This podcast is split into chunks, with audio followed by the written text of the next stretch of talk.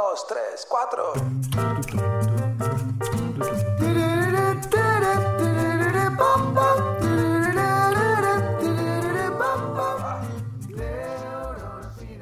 Seguro tenés muchas dudas con respecto a tus finanzas personales, con respecto al dinero, con respecto a este mundo que parece lejano, pero en realidad debería ser mucho más cercano de lo que nosotros pensamos.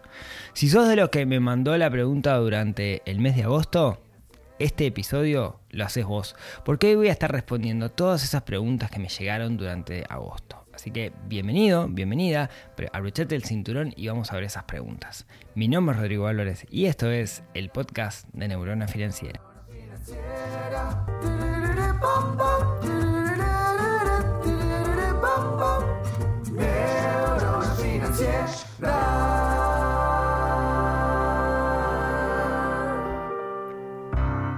Muy buenos días, tardes, noches para todos. Bienvenidos a esto que es el podcast de Neurona Financiera, donde intentamos hablar de dinero sin tapujos, sin que sea un tema tabú, para de alguna manera usar el dinero como lo que es, una herramienta para mejorar nuestra vida financiera. Intento responder todas las preguntas que me llegan, a veces no puedo, entonces lo que hago es las voy dejando anotadas en una listita, cada una de ellas, y una vez por mes, el primer miércoles de cada vez, me dedico a responderlas. Tengo mm, bastantes preguntas pendientes, así que eh, voy a comenzar a responderlas. Discúlpenme si sus preguntas no he llegado todavía a responderlas. Capaz que tomo la instancia del miércoles que viene para ponerme al día con esto y seguir respondiendo preguntas, porque tengo muchas y no los quiero dejar colgados. Creo que está bueno en eh, el escuchar preguntas de otras personas también nos puede abrir mucho la cabeza. Por, de repente hay problemas que no son problemas financieros para nosotros, pero para otra persona sí, y eso nos puede ampliar nuestra visión. Así que sin más voy a responder preguntas. Antes, si tienen preguntas, si quieren dejarme alguna pregunta, pueden entrar a neuronafinanciera.com. Hay un menú ahí a la derecha que dice preguntas para el podcast, simplemente dejan ahí su pregunta y yo lo pongo en la lista y es por orden de llegada y respondo todo lo que me llega o al menos intento responderlo. Así que sin más vamos a pasar a la primera pregunta que es la pregunta de Sofía. Sofía dice, hola, ¿cómo estás? Muy bien. Hace un par de años descubrí el podcast, esto generó una conducta más activa en mí en cuanto a mis finanzas. Breve historia que no aporta a la consulta. Mis padres siempre fueron muy deudores. De chica sentía vergüenza, no solo porque en casa no había plata, sino también porque siempre se hablaba de los malos pagadores que eran mis padres, siempre pidiendo plata prestada y nunca devolviendo nada. Tengo un amargo recuerdo de atender llamadas a los 11, 12 años de una amiga de mi padre que había salido de garantía del alquiler para un apartamento que terminó entregando por deber un año de alquiler, y ella quedó al frente de eso. Mi padre me hacía decir que no estaba. Todo esto hizo de que de grande generara una conducta casi meticulosa para no gastar de más. Por estar siempre al día, tenía planes de invertir con parte de mi despido. Pero todo cambió el año pasado. En mayo de 2022 tuve un accidente. Me saqué la mandíbula del lugar, me partí dos dientes. Era nueva en el trabajo en el que estaba y me echaron. Algo ilegal, pues estaba certificada, pero estaba sola y con los antecedentes que te conté, sin respaldo económico alguno por parte de mi familia. Entonces comenzó la espiral. Esa plata que tenía destinada como no tenía seguro de desempleo, me la empecé a comer, a vivirla. Como te podrás imaginar, por las dimensiones del accidente que tuve. Fueron varios meses así. Empecé a usar mis tarjetas de crédito.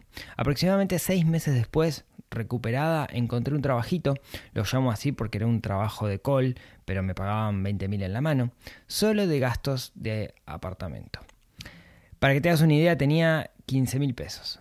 Y así fue como me seguí endeudando. Ahora tengo un nuevo trabajo, estoy ganando más de 40 mil, pero tengo más de 50 mil pesos en deudas de tarjeta. Mi duda es, ¿pagar los mínimos y a poco poder empezar a pagar más hasta cancelar la deuda o solicitar refinanciación? A veces pienso que si refinancio por la tasa de interés, el banco ganaría más. Pagando el mínimo de a poco, el haber suspendido el uso de las tarjetas, el el porcentaje de interés va a bajar porque la plata a pagar va a ser menos. Y ni que hablar de que si puedo empezar a entregar más. Tengo tal tarjeta y tal tarjeta, no sé si eso sirve de algo, desde ya muchas gracias, te escucho casi siempre, bla, bla, bla, bla, bla. Bueno.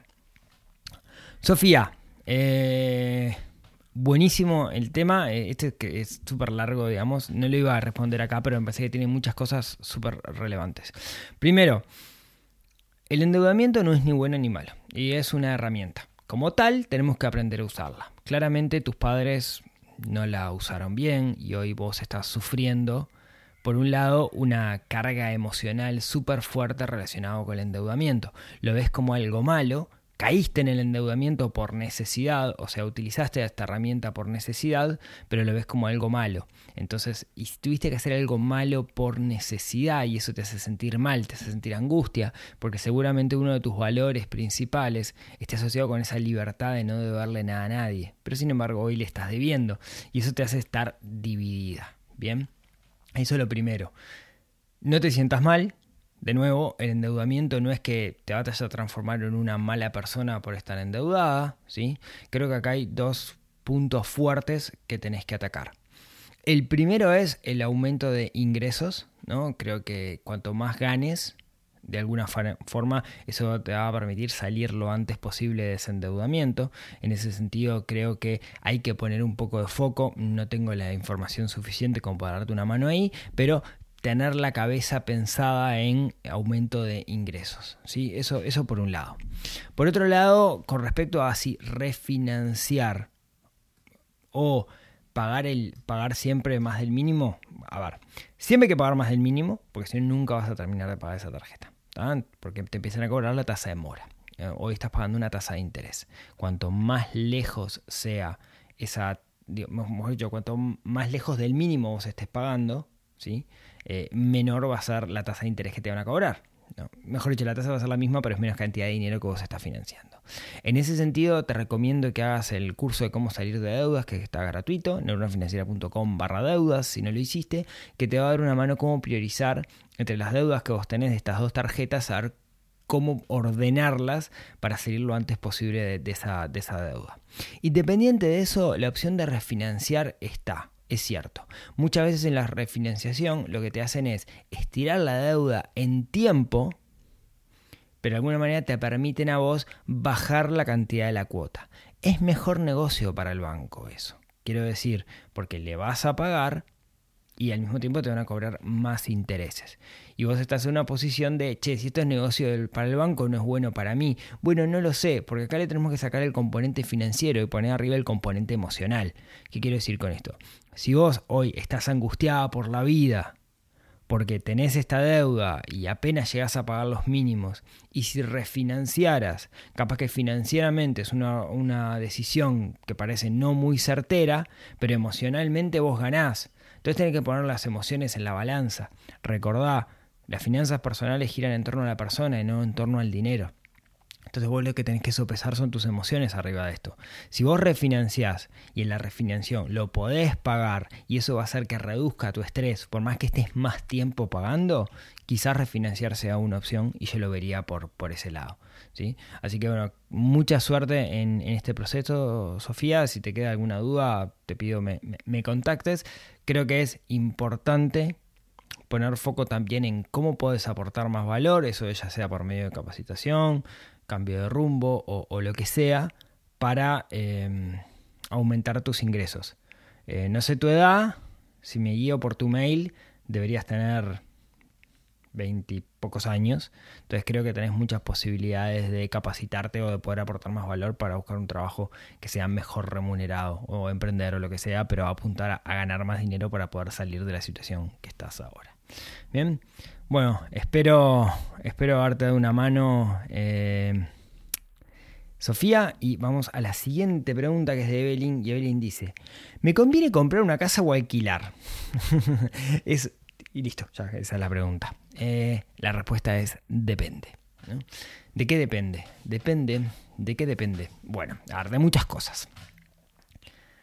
Eh, tengo, hay, hay, un episodio del podcast donde hablo de esto, ¿sí? Eh, creo que, depende cómo vayas a comprar. ¿Qué quiero decir con esto? Eh, no es lo mismo evaluar tener la plata en efectivo. Supongamos que yo tengo 100 mil dólares en la mano y es lo que sale una propiedad. ¿Qué opciones tengo yo? Invertir esos 100 mil dólares para que me genere una renta de capital o tengo la opción y alquilar al mismo tiempo para vivir o tengo la opción de eh, comprar una casa y no pago alquilar. Si fuera así de sencillo, yo tengo que tomar un periodo de tiempo y una simple fórmula de Excel, una simple planillita me va a decir qué es lo que es más conveniente. La mayoría de los casos no son así, la mayoría de los casos es no tengo los 100 mil dólares, tengo 20 mil dólares y necesito pedir una hipoteca. Entonces ahí tengo que comparar, digamos, en un periodo de tiempo, lo que es el periodo de tiempo que lo determino yo, básicamente, tengo que comparar la, financieramente lo que me sale a mí tener, eh, comprar una casa versus lo que, lo, que es alquilar, teniendo en cuenta todos los gastos asociados, los que tengo, los que no tengo, etcétera, etcétera. Dicho esto, eh, la realidad que también tenemos un montón de factores subjetivos, ¿no? Si yo compro, es probable que sea para dentro de muchos años. Entonces, ahí depende. ¿Va a ser mi vivienda definitiva? ¿Qué edad tengo? ¿Voy a querer vivir ahí para siempre? ¿Qué pasa si se agranda mi familia? Ese, eso que compré, ¿lo va a poder sustentar? Hay muchos aspectos a tener en cuenta para tomar esa decisión. Otro aspecto que tenemos que poner arriba de la balanza son nuestros valores. Yo le llamo valores a principios fundacionales de nuestra propia vida, de nuestro ser, que son propios de cada uno de nosotros. Para muchas personas, como es mi caso, por ejemplo, el hecho de tener mi casa propia es casi vital, porque yo necesito la, la sensación de seguridad. Entonces yo tener casa, no lo discuto, digamos, podría hacerlo, pero para mi estilo de vida y mi forma de ver el mundo, que es muy distinta a la de cualquier otra, ¿no? Estos somos todos distintos, tener una casa es importante. Entonces, Quizás, de nuevo, no, no priorizo lo financiero, sino priorizo lo personal, porque si yo alquilara me sentiría como no completo. Y yo necesito sentirme completo para vivir una buena vida. Pero eso soy yo, no quiere decir que vos seas igual. Entonces, la realidad es que la respuesta es depende, y, esos son algunos de los factores que tenemos que tener en cuenta, que no solo, son solo financieros. Bien. Vamos a responder la pregunta de Pamela, que dice, Estimado Rodrigo, espero que estés muy bien. Bueno, muchas gracias. Agradezco primero que nada tu podcast, pues cambió mi vida. Es muy lindo cuando me dicen eso. Muchas gracias. Con respecto a la pregunta, después de mucho tiempo pude salir del clearing, pero no pude mejorar mi calificación en el Banco Central, pues mi deuda pasó a un estudio contable que me pide muchísimo dinero para saldar una deuda que era de menos de 20 mil pesos. ¿Qué me recomiendas? ¿Dejarlo así o acceder a las elevadísimas exigencias del estudio? Gracias, saludos. Pamela, es una excelente pregunta la que vos me acabas de hacer. Bueno, a ver, entendamos cómo funciona la arquitectura de, la deuda. Vos pedís un préstamo, no podés pagar ese préstamo. Entonces llega un momento que la institución financiera dice, che, me sale más caro a mí disponer a una persona para que persiga a Pamela para, para cobrar en función de las posibilidades de cobrar. Entonces te declaran como incobrable. Y lo que hacen es te juntan con otros incobrables y te venden a un estudio. ¿Cuál es el trabajo del estudio? Complicarte la vida lo máximo posible hasta que vos pagues. Entonces, lo que te está pasando a vos, hoy tenés un estudio que te está rompiendo mucho a vos porque ellos compraron una deuda. ¿A cuánto compraron la deuda? A nada. Si vos debías 20 mil pesos, es muy probable que hayan comprado la deuda por muchísimo menos. ¿Eso qué quiere decir? Que si vos les pagás más de, que ellos, de lo que ellos compraron la deuda, ya ganan plata. Y como empresa comercial lo que buscan es ganar plata. Entonces mi recomendación cuál es? Es, vos no sabés cuánto les debes o sea, mejor dicho, perdón. Vos no sabés en cuánto ellos compraron la deuda. Ellos deben estar inventando intereses, recontra intereses, mega intereses, lo que sea, y te deben decir que hoy estás debiendo 5 millones de pesos. ¿Bien? Entonces vos plantate firme y decís, mira, yo tengo intenciones de pagar. Quiero salir de esto. Pero puedo pagar hasta 25 mil pesos. Si ellos compraron la deuda por menos de 25 mil pesos, ya les sirve. Claro, ¿qué va a pasar? Te van a decir que no, vos ahí vas a tener que ponerte firme y decir, mira, tengo esto, ¿es esto o seguimos así? Tenés que tener como mucho temple para poder hacerlo, pero básicamente te puedes parar y negociar, ¿sí? Así que prepárate para negociar, eh, eh, enfócate, digamos, en, en, buscar, cuando uno, cuando uno va a negociar, antes de sentarse en la mesa de negociación, una cosa que aprendí de gran Julio de Caro, es que uno tiene que tener lo que se llama una mejor estrategia en un acuerdo negociado. O sea, ¿qué pasa si no cerrás? ¿Cuál es el peor de los escenarios? Bueno, tenedlo presente y llévate eso a la mesa. Cosa de que si eh, ellos no, llegan a un acuerdo, vos tengas claro qué es lo que va a pasar. Averigua bien si te pueden embargar, si no te pueden embargar, si les conviene realmente embargarte, todo ese tipo de cosas. ¿sí? Entonces, mi recomendación para vos, Pamela, es negociar. Seguimos con la pregunta de Leandro. Voy 4 y tengo 40, así que vamos, vamos arriba. Dice Leandro, eh, ¿qué lugar tiene hoy en día el Bitcoin como un mayor porcentaje del portafolio de inversión, teniendo en cuenta que ha sido el activo con mejor performance de la historia y muchos especialistas estiman que será eh, de nuevo el activo con mejor performance de esta década. Bien, es una excelente pregunta, Leandro. De hecho, esta semana, esta semana pasó algo bien interesante, que es eh, Grayscale, que es un fondo, mm, presentó la posibilidad de crear un ETF, un instrumento derivado financiero para que cotiza en bolsa que acompañe el valor del Bitcoin. Eh, la Suprema Corte en Estados Unidos le había dicho que no, ahora parece apelaron y ahora parece que dijeron que sí, y eso hizo que el valor del Bitcoin levantara. Esto es relevante porque en realidad lo que puede pasar es que el Bitcoin se haga masivo. ¿no? Para yo digo esta semana, estoy hablando de la semana pasada, aviso, estoy grabando esto la semana antes. Eh, entonces, eh, puede ser que se haga, que se haga masivo.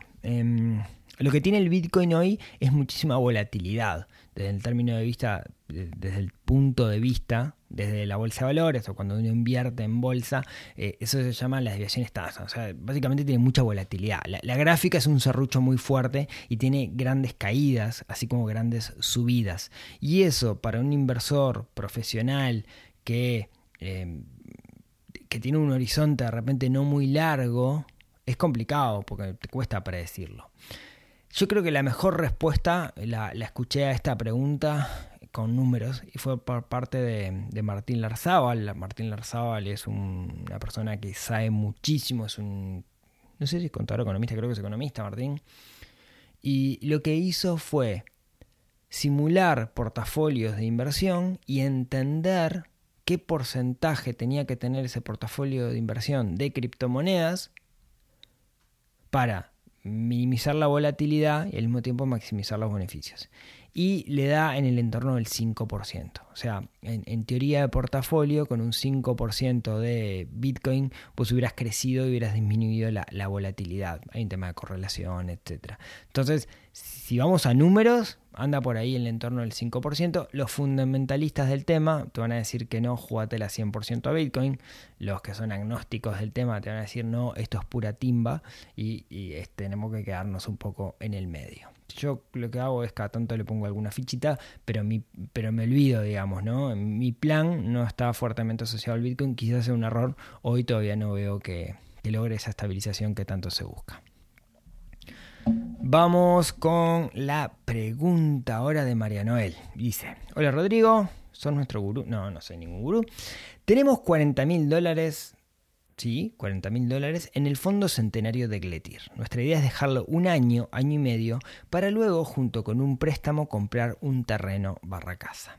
Sabemos que con los préstamos terminás pagando mucho más a la larga, pero para pagar un alquiler por siempre sentimos que es tirar la plata no cierra más 25 años pagar una cuota y que termine siendo nuestro. ¿Qué recomendaciones tenés a la hora de pedir un préstamo? Sentimos que en nuestra situación es la mejor opción. También tenemos algo de plata invertida en SPEL 500, que la idea es dejarlo que trabaje a largo plazo. Muchas gracias. Bueno, María Noel, eh, si vas por el lado del crédito hipotecario, ¿no? si ese es el crédito, según entendí por lo que vos me contás, eh, si vas por ese lado, creo que la clave está en cuanto más dinero vos hagas en la entrega inicial al banco, menos dinero vas a tener que pedir. Y eso es una cosa buena. Lo otro es, cuanto menor sea el plazo que vos prestes, pidas el dinero prestado, menor va a ser la carga financiera que vos vas a tener que pagar, en particular el sistema francés, que utilizamos, eh, se utiliza acá, digamos, para, para los préstamos. Creo que la otra clave es que vos busques en la letra chica de el banco, la institución que te vaya a dar el préstamo, que exista la posibilidad de hacer una amortización. Eso es encancelar el préstamo de forma anticipada y bajo qué condiciones. Eso quiere decir no pagar el 100% de las cuotas ahora, sino amortizar, eso es vos sabés que los créditos hipotecarios uno va pagando mucho interés y poca amortización, o sea, devolvés poco dinero. Eh, recién por la mitad del periodo de tiempo empezás a hacer mayores amortizaciones. Entonces, mi recomendación es eh, fíjate en la letra chica que puedas amortizar y que no haya penalizaciones, porque vos no sabés qué te puede pasar mañana y necesitas amortizar. Y me parece que ahí está, está la clave. Si podés evitar el crédito hipotecario, mejor. Sé que es, sé que es difícil, digamos. Eh, en, Uruguay las tasas son relativamente altas, aunque mm, estamos pasando un momento donde las tasas, por ejemplo, en Estados Unidos están muchísimo más altas que la tasa que estamos pagando nosotros. Es una locura lo que está pasando allá. Pero a lo que voy es, de nuevo, eh, cuanto menos tiempo vos eh, tengas ese dinero pedido, o sea, cuanto más demores en devolverlo, mayor va a ser la carga financiera. ¿sí? Eh, y siempre pagar las cuotas, ¿no? Partir de la base que mientras tengas ese préstamo, siempre vas a, si, lo tenés que pagar siempre. Así que bueno, espero, Marianuel, haberte dado una, una mano. Vamos con eh, Marianuel, ¿son la misma Marianuel? Marianuel, dos preguntas, dos por una, pero bueno. Eh, tengo planeado abrir un jardín para niños para el 2025. El año que viene será, sería todo de planificación. Estoy haciendo tu curso de finanzas para pequeños emprendimientos. Muy interesante. Bueno, muchas gracias. Se llama. Cualquier, es un curso que está gratis. Cualquiera puede acceder en neuronafinanciera.com barra pymes y es un curso financiado por Ande que enseña finanzas para pequeños negocios o no tan pequeños. En cuanto al jardín, tengo la formación, motivación, ideas, pero creo que a diferencia de otros emprendimientos se tiene que empezar con todo o nada. Es decir, no es un producto que yo pueda empezar a vender desde mi casa, y cuando crece poner un local, etc. Tengo que empezar con una linda propuesta desde el día 1, local, materiales, etc. ¿Qué recomendaciones podrías hacerme en este caso? Alquilar un local antes de saber cuántos niños se van a anotar suena arriesgado, pero creo que es lo necesario. Gracias. Pa, qué excelente pregunta que me acabas de hacer, María Noel. Em, en, en startups existe un concepto que se llama prueba de humo. El concepto de prueba de humo es básicamente yo tengo un producto o servicio y si lo quiero vender a alguien eh, pero no lo tengo ni el producto ni el servicio todavía. En tu caso sería el jardín. Entonces, ¿qué hago? Empiezo a crear mi propuesta de valor, mi página web, mi identidad gráfica. Eh, eh, básicamente busco la zona donde voy a estar y empiezo a aparecer como si existiera. Eventualmente pongo algunos pesos en publicidad geográficamente delimitada como para llegar a la zona donde quiero estar, en particular el, el jardín. Y veo qué pasa. ¿Llega gente a la página web? ¿Recibo consultas? ¿A alguien le gusta lo que estoy haciendo? Eh, ¿Me pregunta alguien cuánto sale la cuota? Y es una muy buena forma de hacer una suerte de validación de mercado. ¿no? Em, otra cosa que podrías hacer, también hablando de validación de mercado, es jugar a hacer una publicidad geográfica, digamos, o sea, delimitada geográficamente. Cuando hago publicidad me refiero a Facebook, Instagram, ¿no? a, esos, a esas plataformas. Y vos le decís, quiero hacer Em, una publicidad para madres que tengan hijos entre 0 y 6 años en esta zona geográfica. Y ves cuál es el público objetivo. supongo que se puede hacer por cantidad de hijos, si no hay, se busca la vuelta, pero seguro hay algo que puedas hacer para eso o que tengan intereses, la maternidad o que los intereses estén relacionados con, cosas de niños, hay algún experto seguramente te puede dar una mano. Y la cuestión es que lo que haces ahí entonces es ver cuál es el mercado y eso te va a dar un número. Te va a decir si tenés un mercado cerca. Y lo otro podría ser la, prueba de humo. Eh, usualmente la otra cosa que podría llegar a hacer es empezar a parar. Cuando uno empieza un negocio, empieza con familia y amigos, ¿no? O sea, ¿Cuál es la mínima cantidad de alumnos que vos necesitas para que esto funcione? ¿No los conseguís entre amigos? Eh, y creo que si, si lo conseguís para llegar al, verde, digamos, ¿no? A cubrir los costos, eh, e, ese es el piso. Y eso es lo que tenés que tener muy claro para ver eh, si conseguís en tu entorno esos niños para que sean tus primeros alumnos. Así que espero, María Noel, haberte dado un poco de, de luz con esto. Es muy divertida la pregunta. Seguimos con Mariana. Sabiendo que profesionales independientes no siempre declaran el 100% de sus ingresos, ¿Cuánto se debe declarar de ingresos en profesionales independientes para comprar una casa de cero? Por ejemplo, si quiero comprar una casa de 60 mil dólares, ¿cuánto se debería declarar de ingreso al escribano? Bueno, a ver. Mariana, vos lo que me estás diciendo es, yo soy profesional y algunas cosas no las facturo. Las hago ahí tipo, ¿no? Por afuera. Entonces, el día de mañana quiero comprar una propiedad, pero si la propiedad sale, no sé, 60 mil dólares, ¿cómo justifico esos 60 mil dólares a, de mi escribano? ¿sí? Y acá no estoy seguro de la respuesta, no estoy 100% seguro, pero entiendo que a partir de la LUC hay que justificar recién cuando es más de 100 mil dólares. No estoy seguro, creo haber escuchado alguna nota de prensa. Creo que 100 mil dólares es el valor. Si más de 100 mil dólares hay que hacer una justificación, declaración jurada, jurada etc. Eh, igual eh, es una trampa esto, ¿no? O sea, deberías declarar todo, pero no, te puedo dar una respuesta exacta. Creo que ahí lo mejor es que hables con, un escribano. Eh, no la tengo muy clara, digamos. Así que lamento, Mariana, no ser muy bueno en la respuesta. Vamos con la pregunta de María, que dice, hola Rodrigo, ¿cómo estás? Súper bien. ¿Invertirías en bono ganadero en este momento? Tasa fija anual del 7% por una inversión de 5 mil dólares. Sería una inversión secundaria. Tengo ya algunos ahorros colocados. Bueno, lo primero, María, es que si yo invertiría o no invertiría, a vos no te debería importar. Y no es porque sea ordinario. Es porque en realidad quizás mi tesis de inversión sea distinta a la tuya y todos tenemos tesis de inversión distinta. En mi sistema de inversión, invertir en ganado no está considerado. ¿Por qué? Bueno, mm, varias razones. En particular, a mí lo que me pasa con el ganado es que cuando vos invertís en ganado, en la mayoría de los operadores que hay en el mercado, lo que estás haciendo en realidad es prestarle dinero a una empresa que se dedica a utilizar ese dinero para un negocio relacionado con ganado y que te promete a cambio una ganancia. Básicamente, digamos, eso es lo que hacen las empresas ganaderas, a menos que la vaca esté a tu nombre, que con 5 mil dólares no lo vas a lograr. Dicho esto, a mí lo que me pasa con estos sistemas es que nadie me garantiza que esté pasando eso, no hay auditoría, no es un sistema fuertemente auditado. Y en mi sistema de inversión, yo invierto en cosas que estén fuertemente auditados, principalmente sistema financiero. Si no está auditado, a la larga termina siendo un tema de palabra o contrato, pero por 5 mil dólares te sale más caro el abogado eh, si no te pagan. Eh, entonces, yo este, estos sistemas que no hay una auditoría, que no hay una tercera parte que certifica, yo en esos sistemas no invierto. Es una opinión personal, digamos. Em, pero eso no quiere decir que vos deberías hacer lo mismo. Yo creo que cada uno tiene que elaborar su propio sistema de inversión.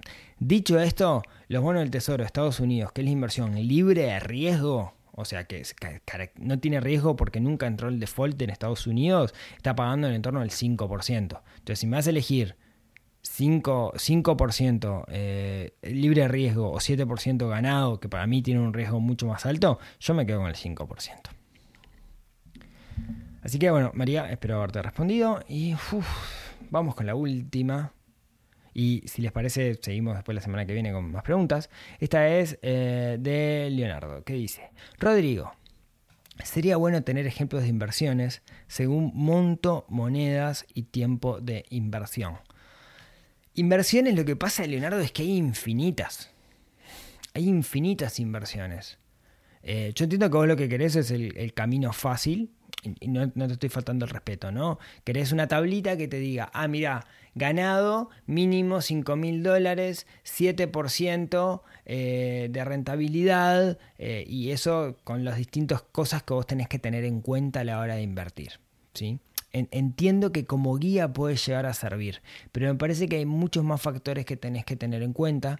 Nosotros creamos en el club, creamos el, el modelo de análisis de inversión, digamos, justamente para, poder analizar cada uno de esos, de esos elementos y que no sea la rentabilidad lo, lo primero que uno vea me parece que la rentabilidad es secundario. Hay otros aspectos antes que son un stopper principal de los mecanismos de inversión. Entonces yo esa tabla no la tengo, pero no la tengo porque es imposible hacerla, me parece, porque es infinito. Puedes agarrar los mecanismos más populares, pero por ejemplo, ¿no? si yo te digo invertir en bolsa. Eh, invertir en bolsa. Eh, monto, el que vos quieras. Moneda, dólares. Tiempo de inversión, el que vos quieras. Eh, pero podés empezar a, ponerle más factores a esto, ¿no? volatilidad, desviación, no sé, reglamentación, eh, está auditado, no está auditado, es heredable. Hay un montón de aspectos que tenés que tener en cuenta, y inclusive para distintos instrumentos dentro de la bolsa de valores del sistema financiero van a ser distintos. Entonces e, es como muy complicado, me parece, poder hacerlo. Yo creo que la clave está en meterse en este mundo y empezar a, ver todos esos mecanismos. Ahí mi, mi, recomendación siempre es el Club del Inversor, que lo que hacemos es eso, nos dedicamos a analizar mecanismos de inversión uno por uno. Y vamos con la última de Daniel, que dice, a la hora de registrar gastos, ingresos, etc., en mi caso separo el 10% de lo que gano para ponerlo en inversiones. En mi caso, letras de regulación monetaria. ¿Cómo registras eso? Bueno, una forma de registrarlo es crear una cuenta dentro de tu herramienta de registro de gastos, crear una cuenta que se llame inversiones, en particular para invertir en esto en, letras, y lo que haces es, la inversión en realidad lo notas como una transferencia a esa cuenta. Si vos transferís, no sé, 100 mil pesos, al año cobras la letra y tenés 110 mil pesos, lo que haces es ingresar en esa cuenta un, digamos, un, ingreso por concepto de rentabilidad de los 10 mil pesos restantes. Entonces, dentro de un año vas a tener esos 110 y al mismo tiempo te sirve para entender cuál es el patrimonio que tenés invertido. Lo puedes hacer con muchas cuentas eh, o con una sola. Depende de la cantidad de operadores con los cuales vos manejes a la hora de invertir. Pero me parece que esa es la mejor forma de hacerla. Independiente de eso, yo además llevo una planilla para controlar las inversiones que me permite eh, entender cuál es la TIR que me está generando y todo eso que desde las aplicaciones de registro de gastos no lo puedes hacer. Y dejamos por acá y me quedan muchas preguntas, así que si les parece, el próximo miércoles seguimos respondiendo algunas preguntas para que no queden tantas acumuladas. Muchas gracias por escucharme hasta acá. Espero que les hayan aportado todo esto. Mm, confío, confío que sí. Como siempre, si tienen ganas, nos vemos, nos hablamos, nos escuchamos el próximo miércoles, que ya saben qué vamos a hacer. Vamos a seguir respondiendo sus preguntas. Les mando un abrazo y que tengan una gran semana y en este caso también un gran mes. Chau, chau. Neurona financiera